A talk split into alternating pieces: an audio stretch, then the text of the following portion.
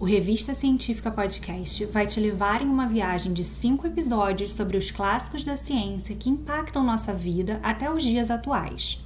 Partindo do século XVII até o século XX, descobertas que mudaram a forma como compreendíamos o mundo e a forma como tratamos doenças. A ciência tem um impacto contínuo e poderoso em nossas vidas, e a série Clássicos da Ciência do Revista Científica Podcast vai te provar isso. A primeira série narrativa do podcast vai te contar a história dessas descobertas, sem deixar de lado as publicações científicas que foram geradas a partir delas, porque são graças a elas que o conhecimento científico vai sendo transmitido através das gerações. Essa série é uma forma de agradecimento a todos os apoiadores do podcast. Obrigada pela sua audiência e pela sua contribuição para manter o Revista Científica Podcast no ar. Fique agora com o episódio. Episódio 4 O Pilar da Física Moderna. 1905 foi o segundo ano miraculoso da ciência. Você se lembra do primeiro, que comentamos no primeiro episódio dessa série? Pois é, a partir desse ano e dois séculos e meio depois de Isaac Newton, Albert Einstein escreveu diversos trabalhos de grande relevância que incluíam artigos científicos sobre a teoria da relatividade geral. A teoria da relatividade e a mecânica quântica são os pilares da física moderna. Inicialmente, Einstein estudou como os objetos e a luz se movem na ausência de gravidade. Foi em 1905 que Einstein postulou que a velocidade da luz era igual para todos os observadores. Ou seja, as leis da física que regem o universo continuam as mesmas, independente se você estiver em um foguete ou parado em um estacionamento. Mas ele também descobriu que a massa é uma medida direta da energia contida nos corpos. Então, propôs a famosa relação entre energia e massa, expressa pela equação E igual a mc ao quadrado. Energia é igual a massa vezes a velocidade da luz ao quadrado. É verdade que existem algumas controvérsias sobre quem de fato descobriu primeiro essa relação. Mas Einstein foi o primeiro a dar corpo à teoria, juntando os diversos fatos até então desconexos e os interpretando corretamente. Essa postulação foi essencial para que ele formulasse a teoria da relatividade geral em 1916. Essa teoria estabeleceu um novo conceito de espaço e de tempo. Basicamente, o passar do tempo e a distância entre os pontos depende do objeto que está se movendo. Assim, a teoria geral descreve como objetos e campos eletromagnéticos se movem na presença da gravidade. Mas Einstein estava convencido de que a gravidade não era uma força que agia sobre os corpos à distância, como havia dito Newton na formulação da lei da gravitação universal. O primeiro episódio dessa série é sobre a história da lei da gravitação universal.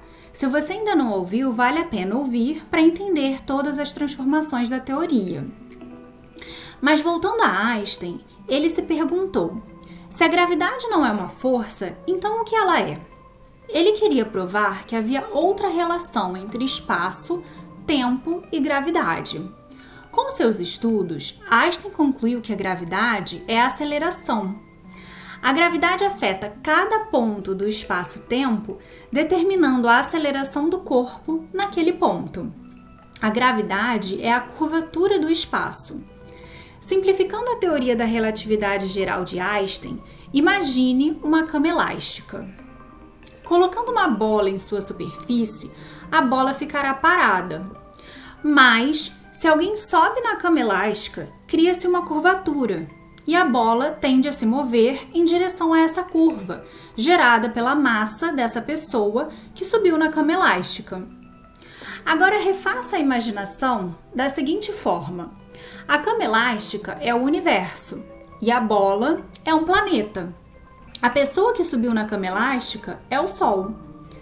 A massa do Sol faz o universo se encurvar e essa curva atrai os planetas que estão se movendo no espaço-tempo.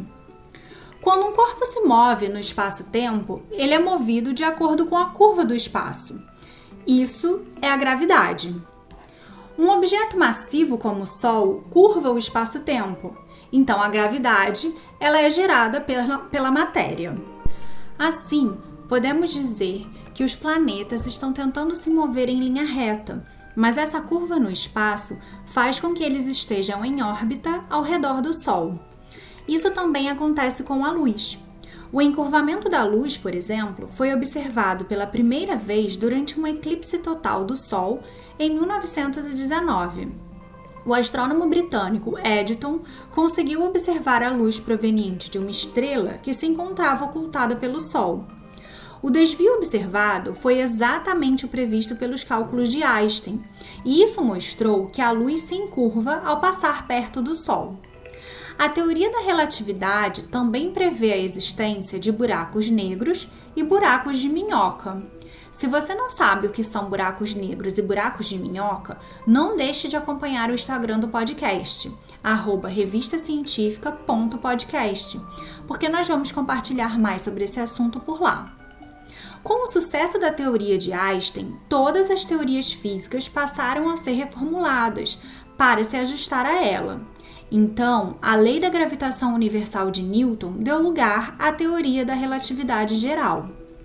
Além da teoria da relatividade, Einstein também contribuiu com a descoberta dos fótons e do efeito fotoelétrico, que é a transferência de energia entre luz e elétrons em um metal acontecendo por pacote de energia, os fótons. E a observação do movimento browniano, o movimento das moléculas de água. As contribuições de Einstein para a física moderna com a teoria da relatividade geral são válidas até hoje, mas, como toda teoria científica, ela também gera discussões e questionamentos que seguem sendo pesquisados pelos físicos modernos.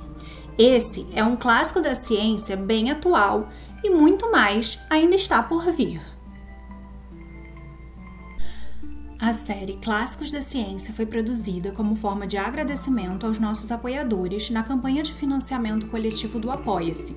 Se você quiser se tornar um apoiador, acesse www.apoia.se barra Revista Científica Podcast. O roteiro, a apresentação e a edição do áudio foram feitas por mim, Luiz Hertal, e a revisão do conteúdo pelo Ronaldo Amaral.